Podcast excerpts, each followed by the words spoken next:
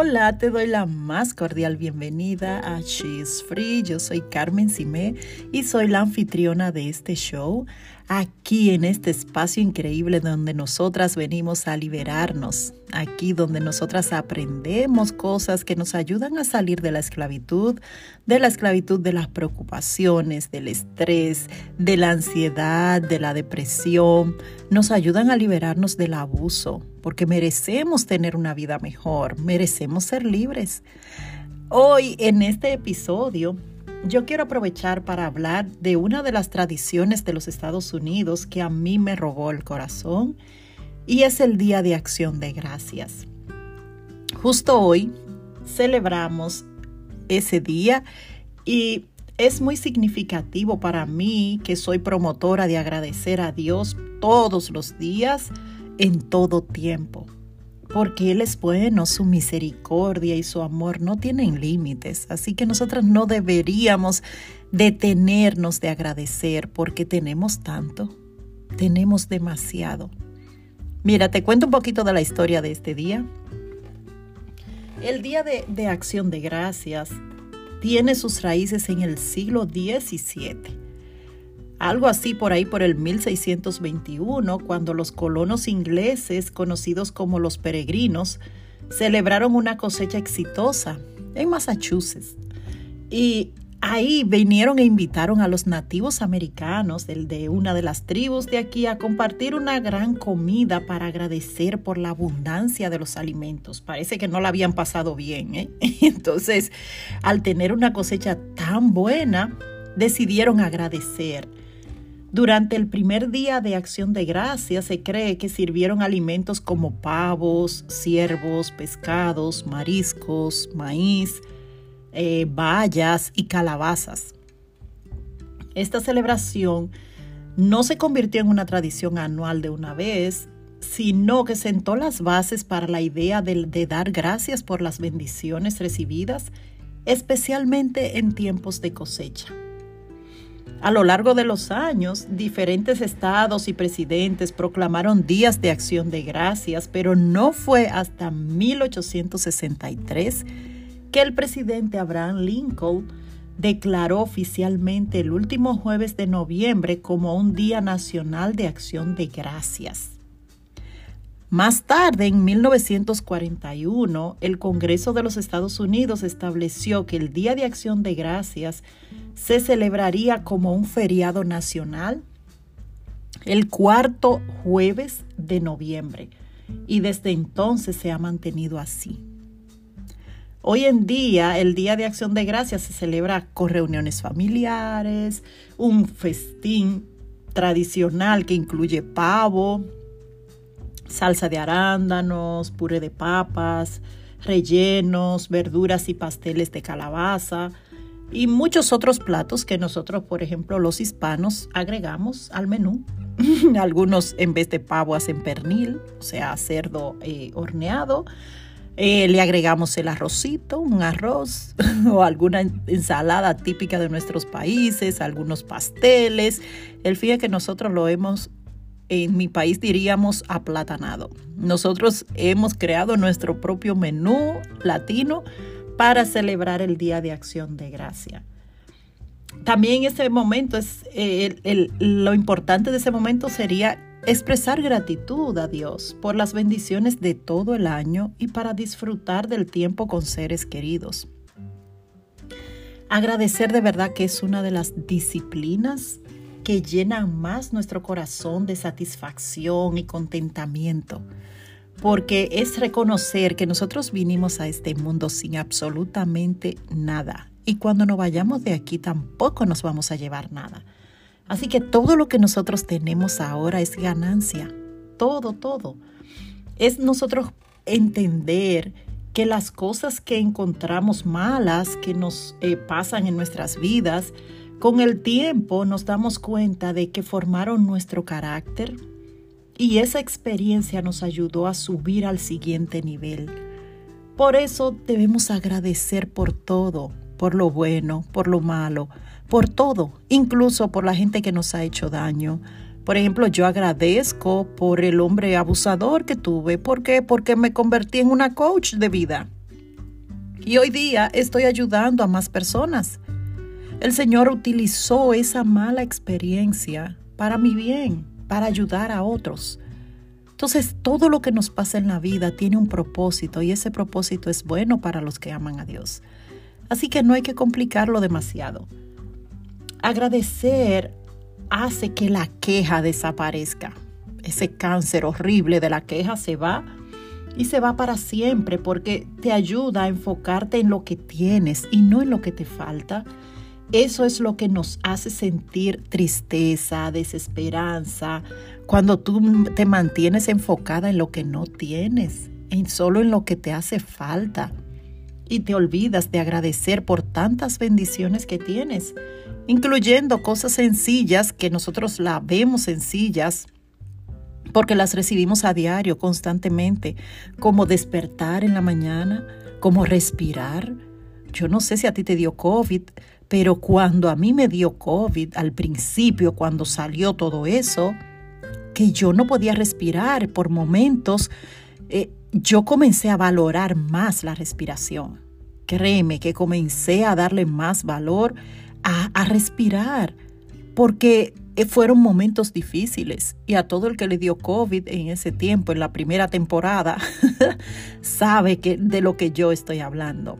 Nos quedábamos secos, así que no podíamos respirar. Entonces, eso Nada más con, con tu poder despertar y poder respirar, ya tienes suficiente para agradecer. Es posible que dormiste en una cama. Es posible que si estás aquí, que hace frío, tenías calefacción, tenías agua caliente con que bañarte. Y es posible que hasta te desayunaste o tomaste café. Son cosas que nosotros las damos por sentadas porque son sencillas, porque la vemos todos los días y se convierte en parte de una rutina diaria. Pero cuando tú comienzas a experimentar y a pensarlo conscientemente, te das cuenta de que son grandes bendiciones las que estás recibiendo. Que lo único que tienes que hacer es tú reconocerlas y agradecerles a tu creador que te las está dando porque no viene de nosotros. Todo es un favor de Dios por su gracia, porque ha tenido gracia con nosotros. Y eso hay que agradecerlo. También otra cosa que hace el agradecer es que nos hace sentir gozo. Ese gozo, esa alegría que viene de Dios. ¿Ok? Ese gozo que el mundo no te lo puede quitar porque no te lo ha dado. Que no importa las circunstancias que tú estás pasando, pero tú sabes que tienes gozo y no me importa y me siento feliz. Tengo situaciones, sí, tengo situaciones en la vida, pero estoy feliz, tengo vida, puedo respirar, puedo caminar, puedo hablar, puedo escuchar. Así que yo tengo muchas cosas que agradecer. ¿Me voy a enfocar solo en el puntito negro de la hoja? Pues no, eso es lo de menos. Porque es que nosotras somos tan bárbaras, mira. A veces nos pasamos un día entero felices, felices que saltamos y, y bien. Y en la noche alguien nos da una mala noticia, alguien nos dice algo y nos arruina el día completo de felicidad que tuvimos. ¿Mm? ¿Por qué? Porque comenzamos a enfocarnos en lo que nos falta en ese problema y se nos olvida agradecer por todas las bendiciones que tuvimos en el día.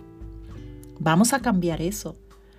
Otra cosa es que vivimos en paz.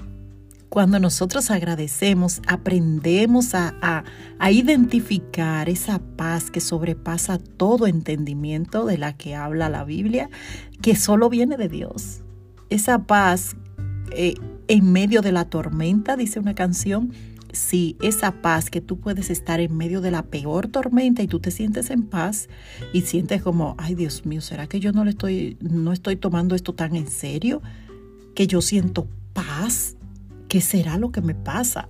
Y creemos que somos gente rara, pero no. Vivimos en paz en medio de las turbulencias de la vida. ¿Qué te parece?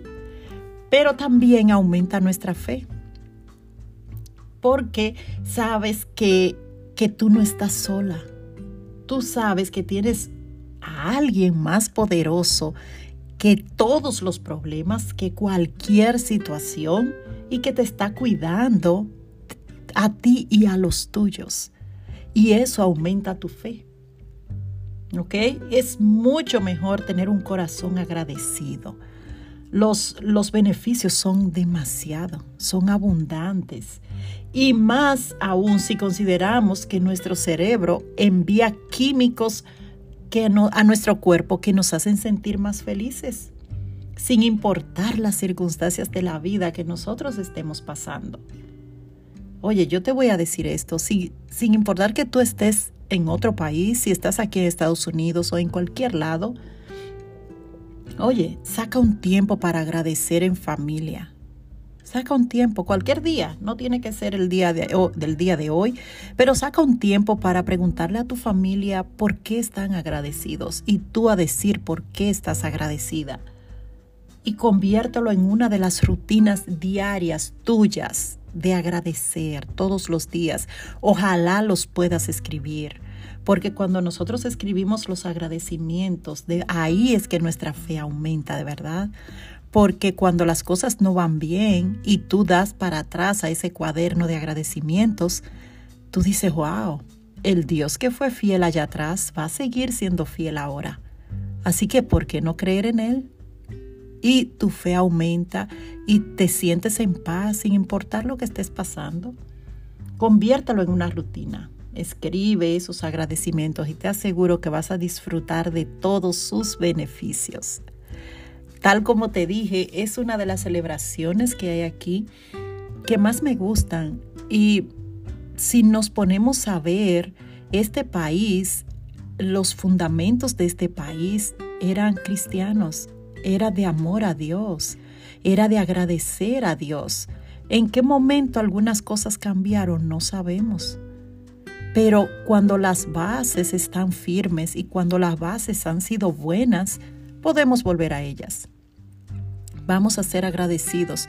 No convirtamos este día en algo eh, comercial, tradicional, pero comercial, sino vamos a convertirlo en ese día maravilloso en el que todo el mundo se humilla ante Dios y le agradece.